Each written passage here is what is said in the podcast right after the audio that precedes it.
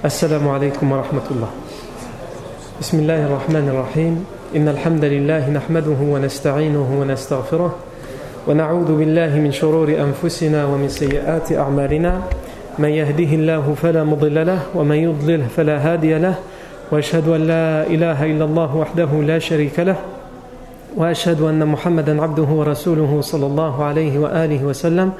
يا أيها الذين آمنوا اتقوا الله حق تقاته ولا تموتن إلا وأنتم مسلمون. يا أيها الناس اتقوا ربكم الذي خلقكم من نفس واحدة وخلق منها زوجها وبث منهما رجالا كثيرا ونساء واتقوا الله الذي تساءلون به والأرحام إن الله كان عليكم رقيبا. يا أيها الذين آمنوا اتقوا الله وقولوا قولا سديدا يصلح لكم أعمالكم ويغفر لكم ذنوبكم ومن يطع الله ورسوله فقد فاز فوزا عظيما. أما بعد فإن أصدق الحديث كتاب الله تعالى وخير الهدي هدي سيدنا محمد صلى الله عليه وسلم وشر الأمور محدثاتها وكل محدثة بدعة وكل بدعة ضلالة وكل ضلالة في النار. ثم أما بعد. طيب Pour euh, commencer aujourd'hui, Inch'Allah comme vous savez, les cours euh, sont enregistrés et mis sur le site internet de la mosquée. Mais il y a eu apparemment un incident technique, on va appeler ça comme ça, sur l'enregistrement de la semaine dernière, et du coup, il n'y a pas d'enregistrement qui a été mis sur internet. Et apparemment, on me dit qu'il y a quand même un certain nombre de personnes qui ne peuvent le suivre que sur internet, et donc, ils ont raté un cours du coup. Donc je vais vous demander d'être patient avec moi puisque le rappel que je fais tous les jours pour rappeler ce qu'on a dit la fois d'avant, il va être un peu plus long que d'habitude, euh, avec un peu plus de détails que d'habitude sur le rappel, même si on va donner de nouvelles informations aujourd'hui sur le nouveau cours, mais pour permettre à, tout le monde de ne rien rater. Donc à la euh, on est toujours à Wathiqatul Medina, la constitution de Médine. On a déjà expliqué qu'il y a deux constitutions. Qu'il y en a une qui concerne les relations des musulmans avec les juifs, la minorité religieuse de l'époque, et une autre qui concerne la relation des musulmans entre eux. Les relations des musulmans avec les juifs, c'est de celle-là qu'il s'agit pour l'instant et c'est par celle-là qu'on a commencé. Puisque c'est celle-là qui a été rédigée dès l'arrivée du professeur à Médine. Quant à l'autre constitution, c'est-à-dire celle qui régit les relations entre les musulmans, entre eux, la, relation des musulmans entre eux, elle ne va être rédigée qu'après la bataille de Badr. Dans la constitution de Médine, on a déjà parlé du fait que le professeur Hassan a mis en évidence la liberté de conscience et la liberté religieuse. Tout comme il a mis en évidence le droit à la propriété et la sacralisation des biens, des possessions et des propriétés. Et comme on l'avait dit, on avait fait un parallèle avec les constitutions actuelles, de, en particulier notre pays. Ce, ce, genre de droit n'est arrivé qu'avec la Révolution française, c'est-à-dire bien des siècles plus tard. Et là, on a commencé à voir la semaine dernière l'article de l'article 33 à l'article 39. On a cité les articles 33 à 39. Article 33 le prophète salam fait écrire, il dit et fait écrire, donc l'article 33, wa inna li bani shutayba mithla ma li yahudi mithla ma li yahudi bani auf wa inna al birra dun al ithm. C'est la dernière tribu juive qu'il cite, le prophète sallam, puisque juste avant, on avait vu que dans chaque article, il avait cité toutes les tribus juives, il avait, il avait cité les bani Aouf, les Bani Najjar, les Bani Harith, les Bani Aus, les Bani Sa'ida, les Bani Jushm, les Bani Tha'laba. Et là, il cite la dernière, la huitième, les Bani Shutayba. Donc il dit inna li Bani Shutayba. Et pour les Bani Shutayba, mithla ma li Bani Aouf, mithla ma li Yahudi Bani Aouf, wa inna al-birra al-ithm. Les, les, juifs de Bani Shutayba ont les mêmes droits que les juifs de Bani Aouf, puisqu'il a commencé par les Bani Aouf. Même eux, ils ont les mêmes droits. Le professeur Sam a cité sans, sans en oublier aucun toutes les tribus juives connues à cette époque-là. وإن لبني شطيبة مثل ما لبني عوف وإن البر دون الإثم Ensuite, l'article 34, le prophète sallam dit وَإِنَّ Mawali Tha'laba ka'anfusihim. Les esclaves de la tribu juive de Tha'laba sont comme eux-mêmes, c'est-à-dire ils ont les mêmes droits que leur propre personne. Si leur personne est sacrée, leurs choix sont sacrés, leur vie est sacrée, leurs esclaves aussi. On donne des droits aux juifs, mais on donne aussi des droits aux esclaves des juifs, puisque l'esclavage était répandu à l'époque, que ce soit euh, chez les polythéistes, chez les juifs, et même chez les musulmans, même si justement l'islam, avec ce genre d'article, va venir pour orienter vers l'abolition de l'esclavage, mais on aura le temps par la suite d'en parler. Ça, c'est l'article 34. L'article 35,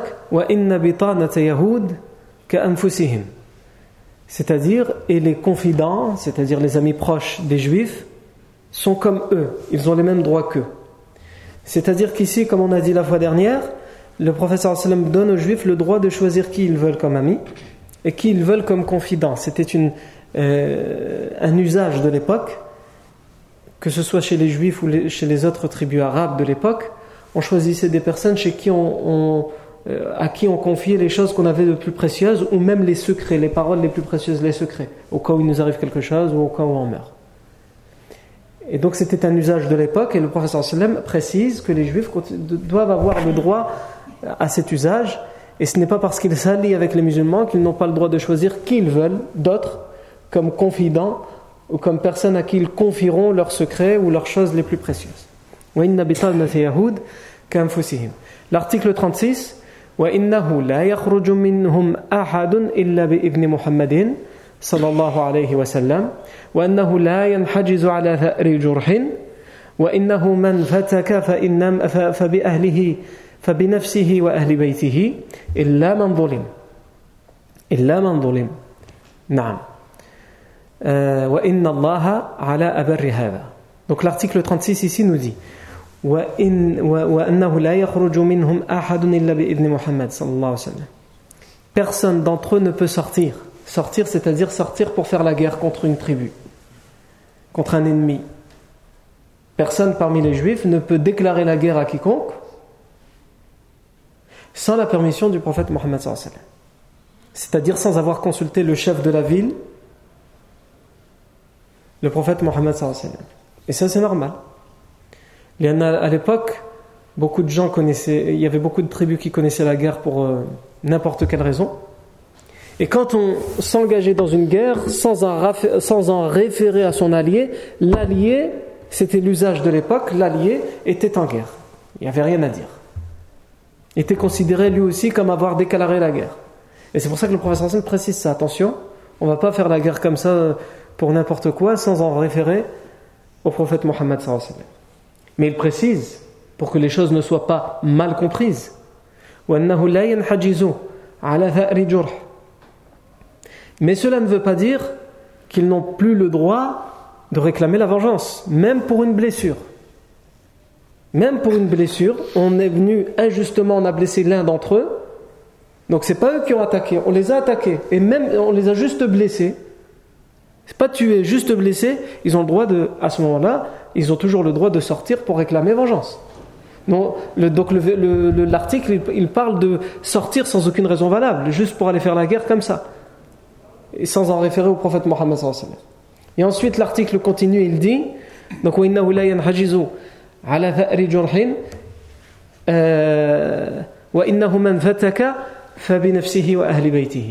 et celui qui pratique le fait de tuer, on avait dit que c'était aussi un usage de l'époque, il tue par surprise sans raison valable. Il vient, il prend par derrière et il tue. Les gens, ils faisaient ça à l'époque. Tu tu pas, pas pris tes précautions, tant pis pour toi. Tu sais qu'il y a des ennemis, il y a des gens qui t'aiment pas, ils veulent t'éliminer. Il est venu par surprise, il t'a tué. Eh bien, cette pratique-là, le professeur précise Les gens qui, pratiquaient cette, qui faisaient cette pratique, pourquoi ils se permettaient de la faire? De tuer par surprise Ils devaient avoir peur normalement. Parce que s'il tue par surprise quelqu'un, toute sa tribu voudra lui déclarer la guerre. Le prophète sallam.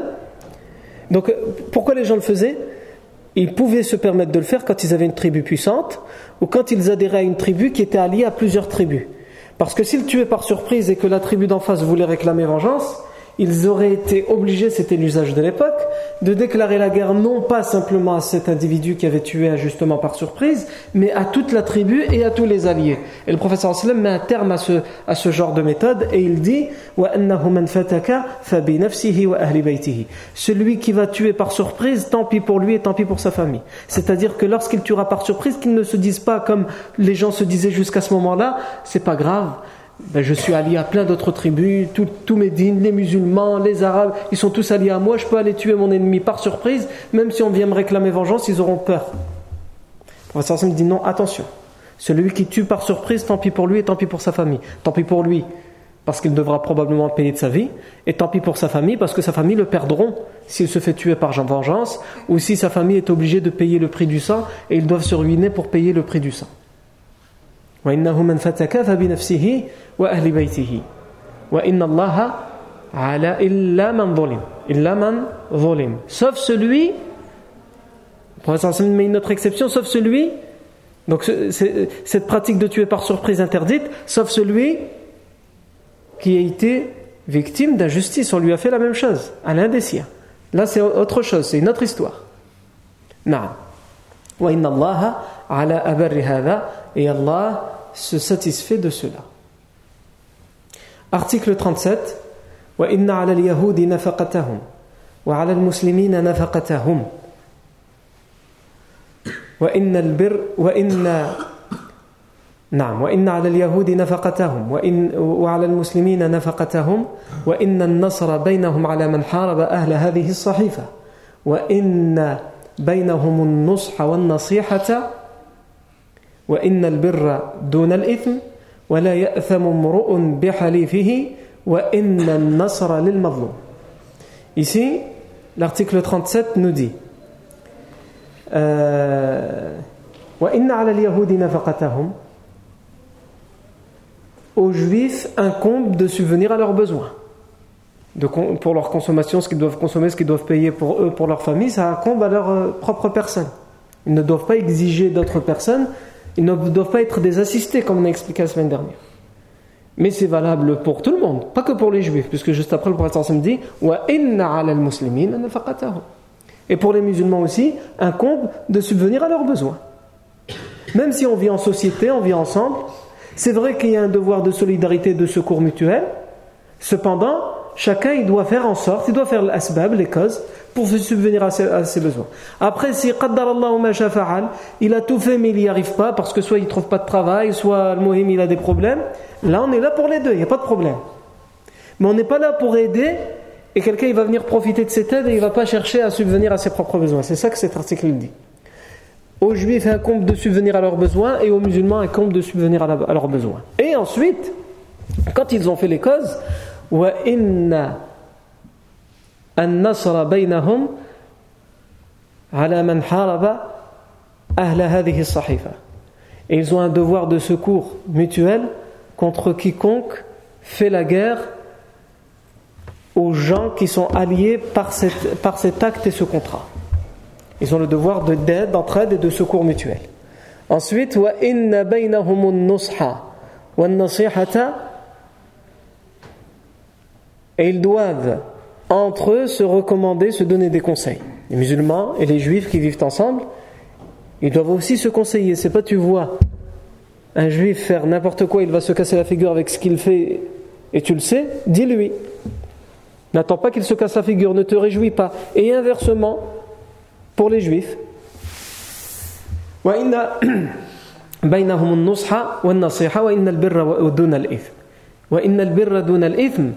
la bonne action doit permettre d'empêcher de commettre le crime.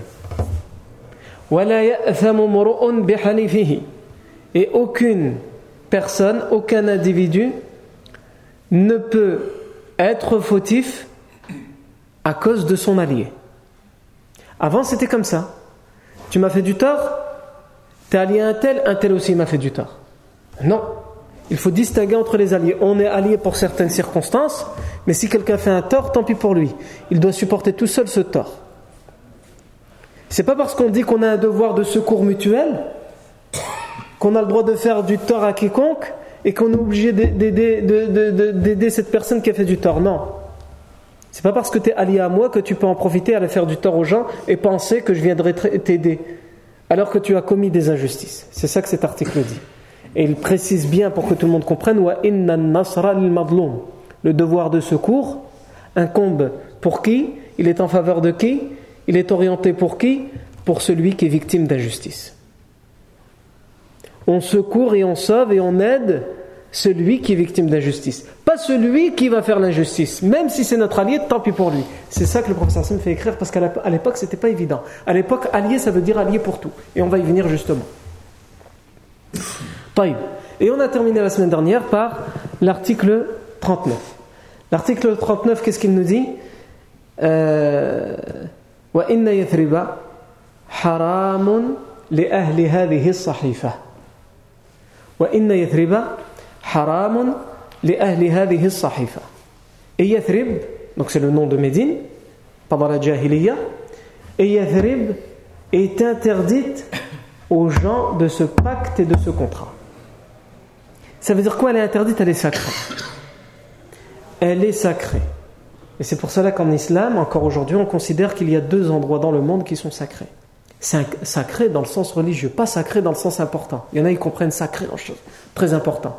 Dans le sens très important, la mosquée c'est sacré. Mais sacré dans le sens religieux, c'est-à-dire qu'il y a des choses qu'on pourrait faire dans n'importe quel endroit du monde, et sauf dans ces deux endroits-là, on ne peut pas les faire. Par exemple, chasser. La chasse est autorisée en islam à condition que tu chasses pas des animaux qui appartiennent à ton voisin, évidemment, des animaux sauvages. Mais s'ils sont dans le jardin de ton voisin, il a un poulailler et t'arrives et tu commences à leur tirer dessus, ça c'est pas la chasse. Non.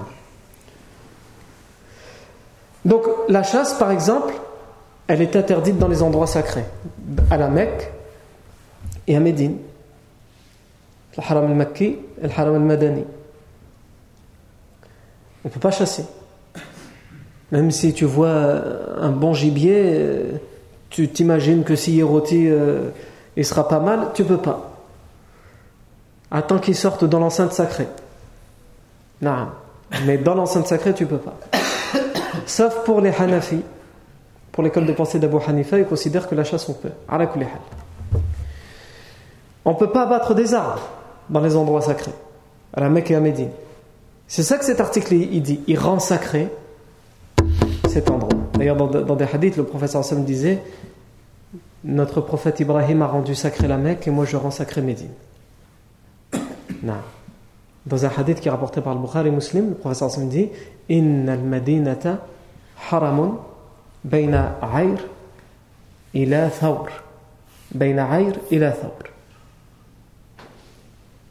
فمن أحدث فيها حدثا أو آوى محدثا فعليه لعنة الله والملائكة والناس أجمعين ولا يقبل منه يوم القيامة صرف ولا عدل Ce hadith authentifié par le Bukhari Muslim, le professeur dit Médine est sacré entre Aïr et Thawr. Aïr, c'est une montagne au sud de Quba, et Thawr, c'est une petite montagne au nord de Uhud. C'est-à-dire que tout autour de cet endroit-là, du nord de Uhud jusqu'au sud de Quba, c'est sacré.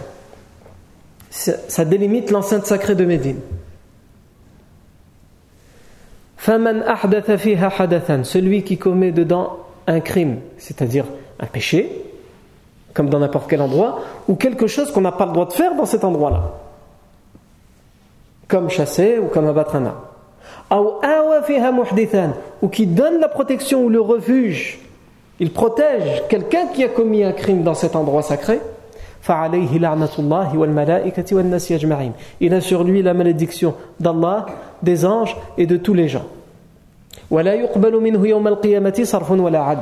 Et il n'est accepté de lui le jour du jugement dernier ni acte obligatoire, ni acte surérogatoire. Non. Pourquoi le professeur me fait ça? Il le fait d'abord parce qu'Allah le lui révèle que cet endroit est sacré, il doit être sacralisé. Mais aussi parce que cet endroit, au moment où le professeur Sam arrive, sort d'une guerre qui a duré plus de 100 ans, jusqu'à 150 ans selon de père en fils, les Haus et les Khazraj, les tribus Haus et Khazraj qui résidaient à Médine, se faisaient la guerre de père en fils. Ils ont oublié pourquoi ils faisaient la guerre. C'est juste qu'ils ont hérité de père en fils qu'ils doivent se faire la guerre et se détester. Ils savent même plus à l'origine pourquoi ils font la guerre. Et donc cet endroit a besoin enfin de la paix, de la sérénité. D'autant plus que dans cet endroit, c'est un endroit cosmopolite et à l'époque, on n'a pas l'habitude de vivre avec des gens qui sont différents. De vivre, il y a des polythéistes, des bédouins qui ne sont pas citadins, qui ont d'autres mœurs et coutumes, des juifs, des musulmans. C'est euh, un guépier. Pour l'époque, c'est un guépier. C'est un endroit où il y a toutes les causes pour se faire la guerre. Parce qu'avant, les gens, ils se faisaient la guerre pour ça, pour leurs différences. Aujourd'hui, je ne sais pas si c'est mieux ou pire, les gens, se font la guerre pour le pétrole, pour les ressources naturelles. À voir qui était mieux et qui était pire. Mais en tout cas, avant, c'était pour ça. T'es pas comme moi, tu crois pas comme moi, tu penses pas comme moi, on fait la guerre. Jusqu'à ce que tu penses comme moi ou tu meurs. Et donc cet endroit qui est cosmopolite, où il y a plusieurs religions différentes, plusieurs tribus avec des cultures différentes, c'est un endroit où il y a toutes les causes sont réunies pour se faire la guerre. C'est pour ça que tout de suite le professeur arrive et sacralise l'endroit. Ici même abattre un arbre, c'est interdit. Même chasser un animal, c'est interdit. Alors que dire de se faire la guerre pour nos différences? C'est ça au final que cet article ramène comme message. Il ramène la sécurité. Et dans n'importe quel pays, n'importe quel État qui est fondé, la première chose qu'on cherche à mettre en place, c'est la sécurité. Nous ici, tout va bien. Donc on pense à l'économie, au social, à la liberté de conscience, on passe à ces choses-là. Pourquoi? Parce qu'on a déjà la sécurité. Alors on l'a oublié. Parce qu'on a le bienfait de la sécurité, on l'a oublié. Mais si on vivait dans un endroit où depuis tout le temps on a connu la guerre, on avait peur qu'on soit bombardé, qu'on soit tué pour un rien, la première chose qu'on chercherait par-dessus tout, avant d'avoir du travail, avant de pouvoir finir les fins de mois, avant ceci ou cela, d'avoir la sécurité et de vivre en sécurité. Et l'islam, il ramène ça. C'est pour cela que le professeur se disait Man asbaha aminan fi sirbihi mu'afan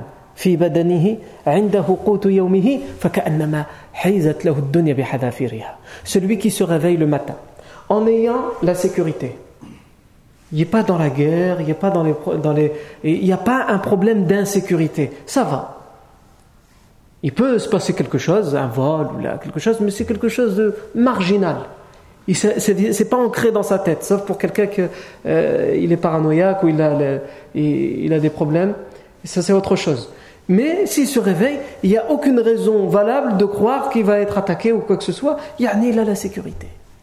Celui qui vit en Syrie, qui vit en Irak, qui vit au Yémen, qui vit dans d'autres pays, il se réveille le matin.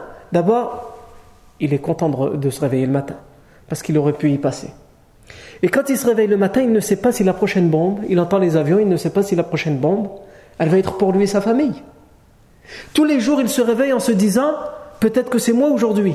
Parce que le jour d'avant, c'était son voisin. Parce que la semaine d'avant, c'était sa mère. Parce que le mois d'avant, c'était son fils, etc., etc. Il n'a rien demandé à personne. Cette personne-là, tu peux lui demander qu'est-ce que tu veux. Nous, on entend souvent nos anciens dire tout ce que je demande, c'est la santé. Rien d'autre. La santé, c'est le plus important. Mais chacun, il parle de son point de vue. Demande à ces gens-là qu'est-ce que vous demandez? La sécurité.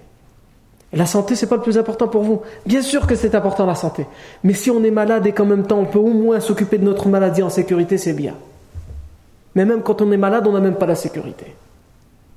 Parce que si au moins tu es malade et tu essayes de te soigner dans la sécurité, la paix, la sérénité, ben c'est quelque chose qui n'a aucune valeur dans le sens, c'est pas estimable, estimable la valeur. Le professeur me dit celui qui se réveille le matin en ayant la sécurité en ayant pour cette journée-là, pas pour le jour d'après, pas pour la semaine, pas pour le mois, pas pour l'année, pour cette jour-là, pour cette journée-là de quoi manger, il a de quoi manger et boire, juste pour ce jour-là. Il se réveille le matin, il y a dans le frigo ce qu'il faut pour se nourrir cette journée-là.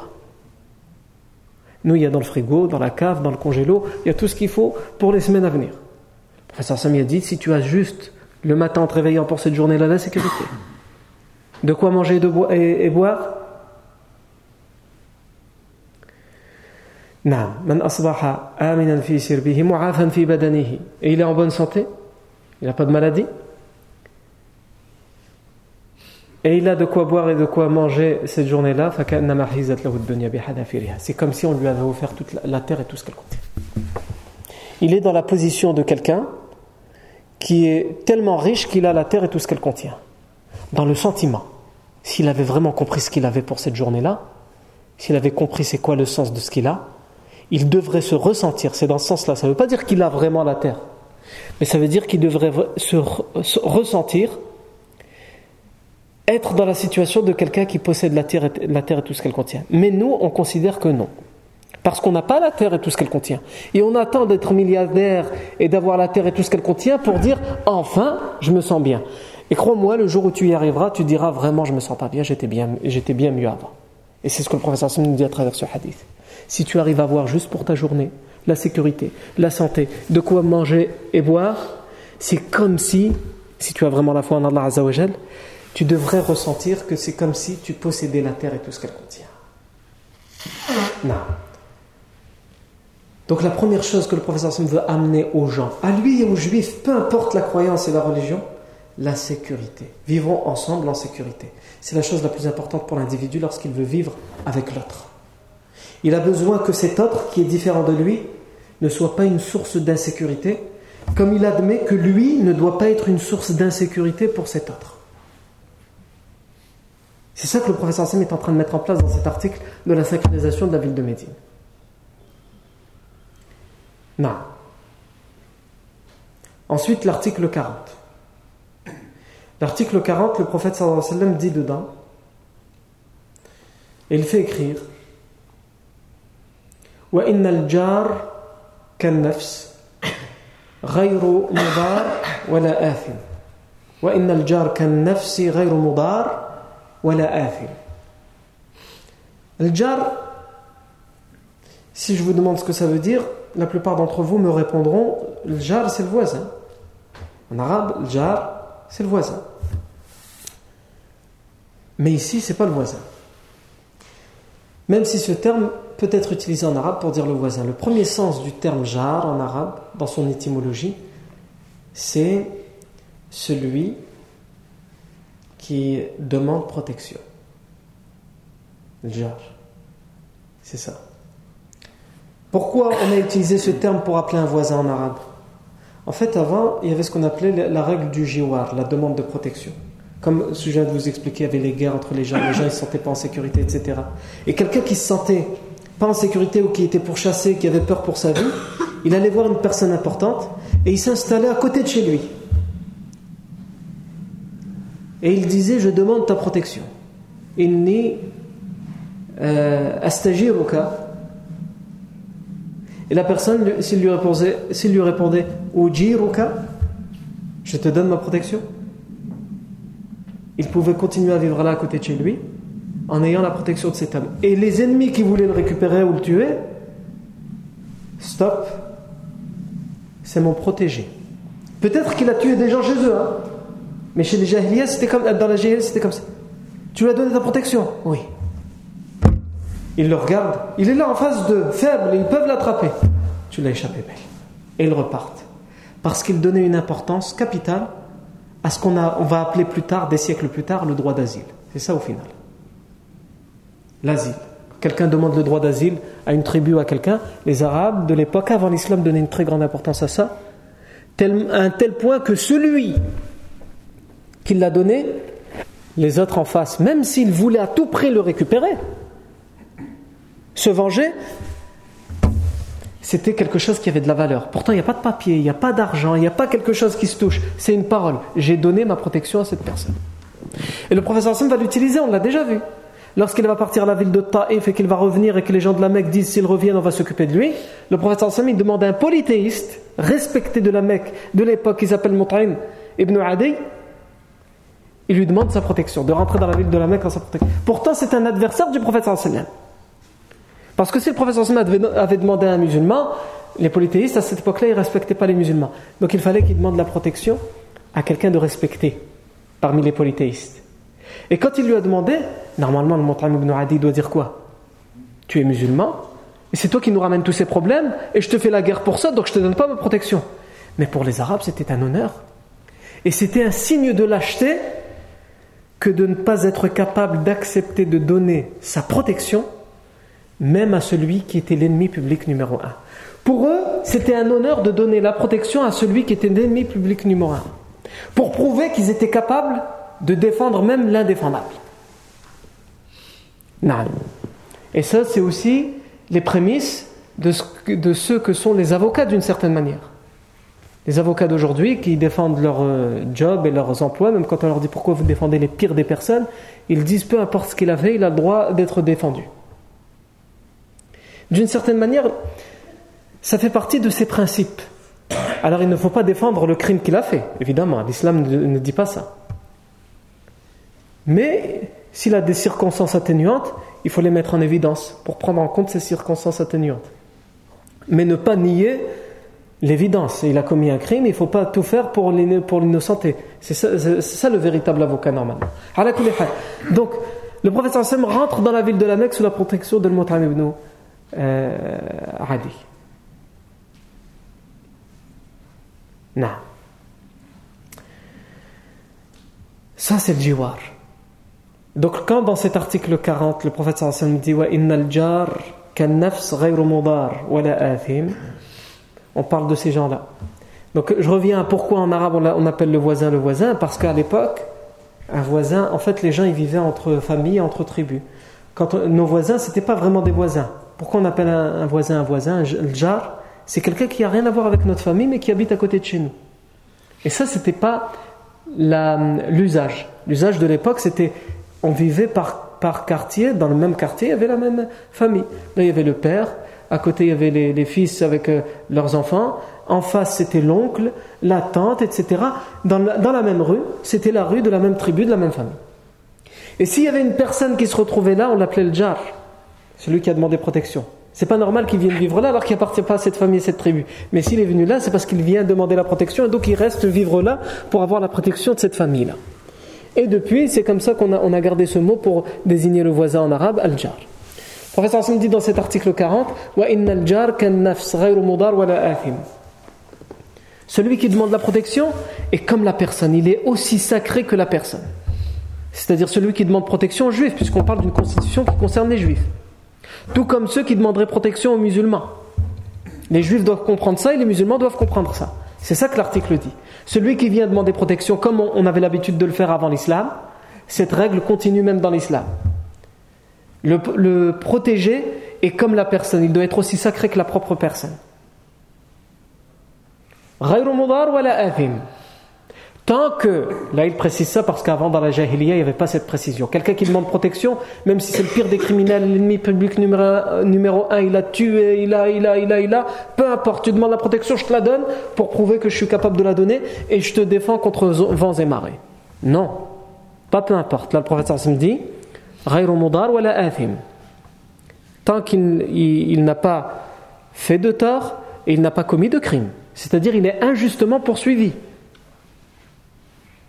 Mais si euh, il est poursuivi pour une raison valable, il doit payer son crime.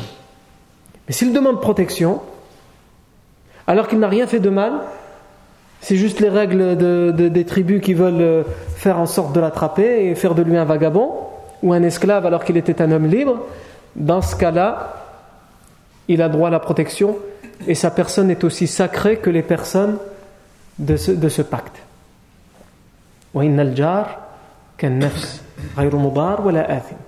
Article 41, le prophète sallam dit ولا تجار حرمة إلا بإذن أهلها ولا تجار حرمة إلا بإذن أهلها et on ne donne la protection à quelqu'un qu'avec qu'après avoir consulté les siens qu'après avoir consulté les siens. Ça veut dire quoi? Ça veut dire quand quelqu'un vient demander protection, il y a plusieurs conditions. Avant, il n'y avait aucune condition. On donnait l'asile et le refuge et la protection à quelqu'un sans aucune condition. Ça, c'était la jahiliya. Le professeur arrive et il dit ça, cette règle, elle c'est bien. Il faut continuer à l'appliquer, mais avec des conditions. La première, que la personne n'a pas commis de tort. Ah, voilà. Il ne cherche pas à fuir un tort qu'il a commis. Deuxième, il ne cherche pas à fuir un crime qu'il a commis. Troisième, on s'informe, on fait une enquête auprès des siens pour savoir ce que sa famille en pense. Ce qu'ils ont à dire, parce que c'est comme ça qu'on va savoir s'il a commis un tort ou pas, pourquoi il est poursuivi, en ayant des témoignages. Non. Et ça, ça n'arrive que bien après, a des siècles plus tard dans nos, dans nos sociétés occidentales. le premier droit d'asile, vraiment, ça a existé, ces, formes de droit d'asile de la Jahiliya dans toutes les époques. Chez les Grecs, euh, au Moyen-Âge ici en Europe, ça existait. Mais c'était des droits d'asile, comme on l'a dit, injustes, Yarni. T'es mon ami, je te donne ma protection, même si tu as commis tous les torts. Mais le droit d'asile juste, il ne va être pas appliqué, mais en tout cas écrit, parce que jusqu'à aujourd'hui on cherche toujours à l'appliquer convenablement. On entend encore aujourd'hui que les réfugiés, que ceux qui, cherchent à fuir la guerre, la misère, euh, on, fait tout pour les renvoyer dans leur pays, et les renvoyer dans leur misère et dans leur guerre. Mais en tous les cas, dans les papiers, c'est seulement, euh, si mes souvenirs sont bons, dans l'article 121 de la, Constitution après la Révolution française de 1793, que le droit d'asile ici en France va être donné convenablement, légiféré avec les conditions. Et ça, c'est fait dans la constitution de Médine des siècles avant par le prophète sallallahu alayhi wa. Et ce droit d'asile, al-jiwar, les Arabes de la Jahiliya avant l'islam lui donnaient une importance capitale. Ils en faisaient leur identité, cette protection. C'est pour ça que pour eux c'était quelque chose de très important. Quelqu'un qui n'était pas capable de donner la protection ou de la faire préserver, de la faire sauvegarder, n'était pas pour eux un vrai. Si on veut s'exprimer avec euh, euh, le langage de nos jeunes aujourd'hui. C'est pas un vrai. C'est pas un sah. Un vrai, un arabe de l'époque, un vrai, un homme, c'est quelqu'un qui va être capable de donner la protection. Parce que s'il est capable de la donner, il montre qu'il a les moyens de défendre l'indéfendable, de défendre l'ennemi public numéro un. Et deuxièmement, il doit être capable de la, de la faire préserver. Parce que peut-être que des gens vont essayer de la transgresser. Tout le monde ne respectait pas forcément le droit de protection, le droit d'asile. Abu Sufyan, le chef de la Mecque, il va devenir plus tard musulman. Mais alors qu'il ne l'est pas encore, comme il est le chef de la Mecque, il a souvent affaire à ça. Souvent des gens d'autres tribus qui sont poursuivis, pourchassés, ils viennent voir Abu Sufyan et lui disent euh, Donne-moi ta protection. Et il avait une formule qu'il répétait à chaque fois qu'on lui demandait sa protection. Il disait Innaka qad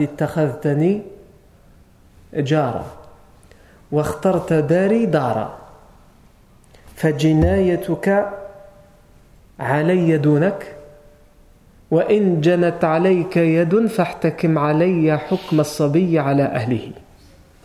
Il disait Tu viens de me choisir comme protecteur. Il demande la protection, donc en disant ça, il est en train de dire j'accepte. Tu viens de me choisir comme protecteur. Et tu as choisi ma demeure comme demeure. Tu as choisi ma maison pour être ta maison. Donc il ne sait pas encore ce qu'il a fait. Hein Qu'est-ce qu'il dit? Le crime que tu as commis, c'est moi qui l'ai commis avant toi. Puisque s'il vient demander la protection, généralement, c'est pour ça que le professeur Sam l'a précisé, généralement, ce n'était pas que des innocents. Donc il vient lui demander la protection probablement parce qu'il a commis quelque chose de grave. Donc il lui dit, ton crime, je l'ai commis avant toi. C'est contre, c'est moi qui ai commis ton crime, pas toi. Si quelqu'un vient te chercher des noises, tu as fait ça, dis c'est Abou Sofiane qui l'a fait, pas moi. Qui vienne régler les affaires avec moi.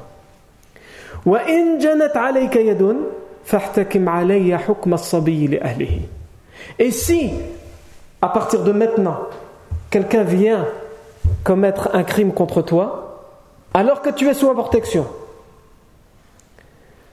Donne-moi l'ordre qu'un enfant pourrait donner à sa famille. Pourquoi il utilise cette comparaison à Abu Parce qu'un enfant, si on lui dit demande à tes parents ce que tu veux, la chose qu'il ne fallait pas dire, il va demander, il va l'impossible, l'inimaginable.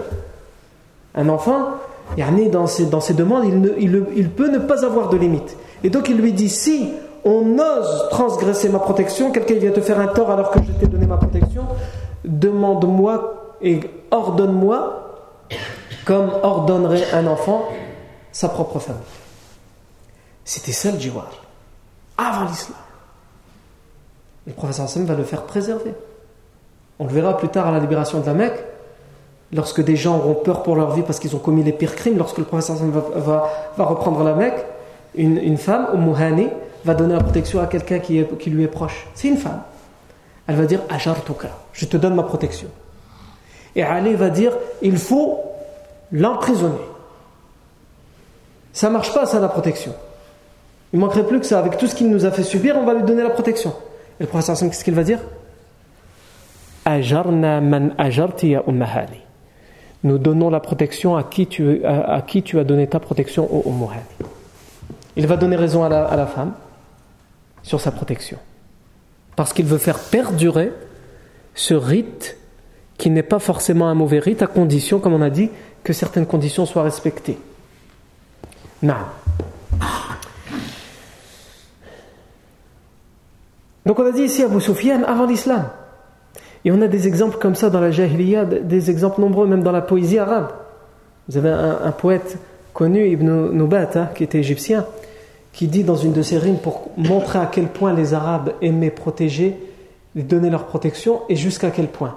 Il disait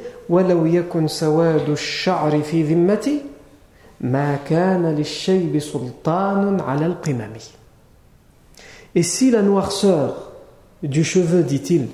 Et si la noirceur du cheveu était sous ma protection, le gris, le blanc, les cheveux gris, les cheveux blancs n'auraient aucun pouvoir sur les sommets, sur les têtes. Si même la couleur noire des cheveux me demandait ma protection, c'est ça qu'il est en train de dire. Si le noir des cheveux, il disait protège-moi, que je ne devienne jamais blanc, eh bien, plus aucune tête ne deviendrait blanche. Parce que je le protégerai jusqu'à ce point-là. Vous imaginez? Bien sûr, c'est pas vrai, c'est faux. Mais c'est l'excès de la poésie pour montrer à quel point les Arabes aimaient la protection et ils aimaient la donner. Il y a un homme même qu'on a appelé, qu'on a surnommé Mujir al-Jarad pendant la Jahiliya, le protecteur des criquets. Pourquoi il a été surnommé Mujir al-Jarad de temps en temps, ça arrivait qu'il y avait des invasions, des essaims de criquets, des, criquets par centaines qui venaient dans un, dans un endroit, hein, et ils restaient là plusieurs heures, voire même quelquefois ça pouvait être pire, ça pouvait rester des journées, et ensuite ça partait. Ça mangeait les récoltes, mais ça tombait bien quand même, parce que les Arabes mangeaient, avant l'islam, les criquets. Ils en raffolaient. Et d'ailleurs, l'islam a euh, légiféré, autorisé de manger les criquets, que les Arabes avaient déjà euh, l'habitude avant de manger. Et il y a certaines régions aussi, euh, chez nous, euh, dans le sud du Maroc, il me semble, il y en a qui, qui, en mangent aussi. Et ici, cet homme, il s'appelait Abu Hanbal ibn Murrah. Il y a des criquets, plein de criquets qui sont venus autour de sa maison. Lui, il n'a pas remarqué, on est venu toquer à sa porte ils étaient là dans ces terrains agricoles autour de sa maison, plein de criquets partout. Donc ils sont là, ils vont dévaster ses cultures. Il ouvre la porte et on lui dit Nuridu jaraka. Nous voulons tes voisins. Une formule arabe pour dire ce sont tes voisins, les criquets, les ils sont venus autour de chez toi. Il dit Ama wallahi wa qad jari falan tasilu ilayha abada. Puisque vous avez fait décriquer mes voisins, mais comme j'ai dit, les voisins en arabe jar, ça veut dire les protéger. Puisque vous faites vous-même, vous dites que ce sont mes protégés, je jure par Allah que vous ne, que vous ne les toucherez pas. Et il est sorti, il a dit si vous êtes des hommes, touchez-les. Et ils sont en train de dévaster ces cultures. Il les a laissés tranquillement, ils ont tout dévasté jusqu'à ce qu'ils soient partis. Et il leur a dit maintenant vous pouvez les suivre si vous voulez, ils sont plus chez moi. Et on l'a surnommé Moujir al-Jarad.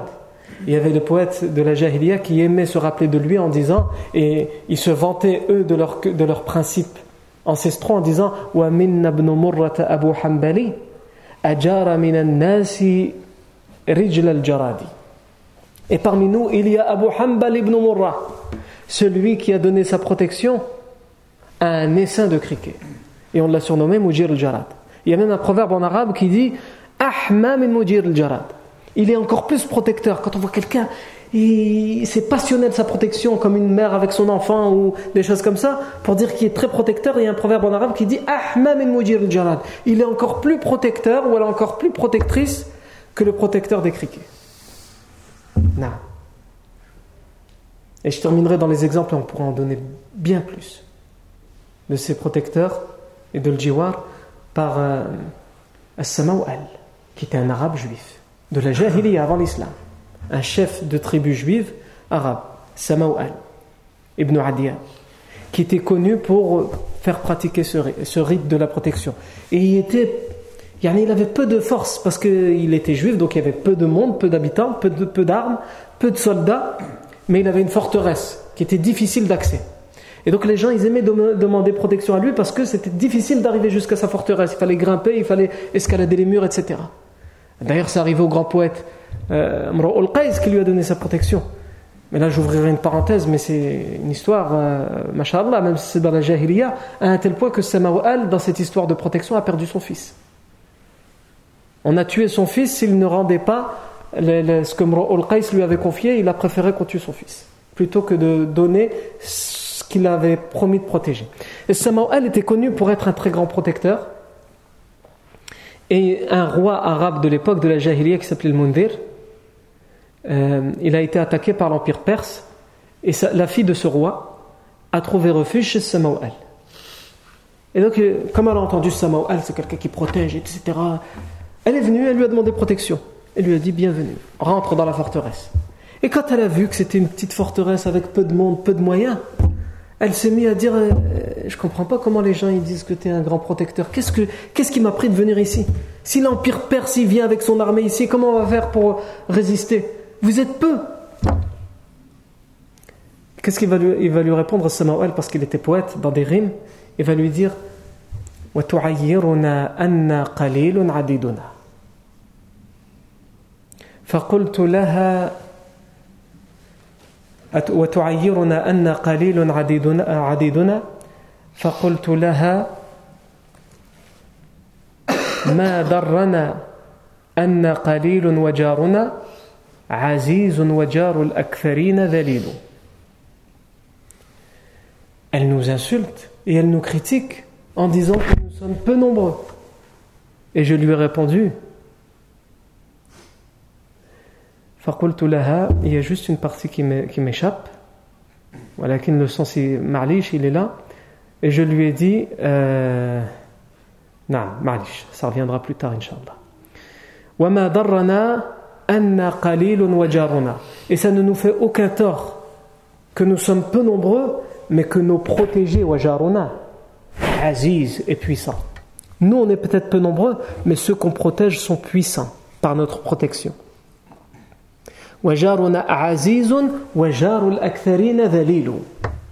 Notre protégé est puissant pendant que les protégés de ceux qui sont nombreux, les tribus il y a plein de monde, plein d'armes, plein de soldats, eux ils sont humiliés.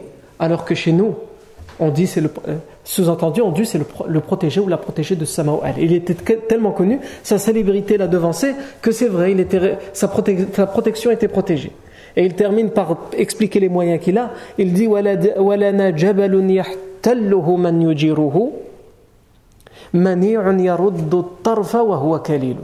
Et nous avons ici une montagne, parce qu'ils sont sur une montagne, qui est occupée par celui qui se protège et qui est protégé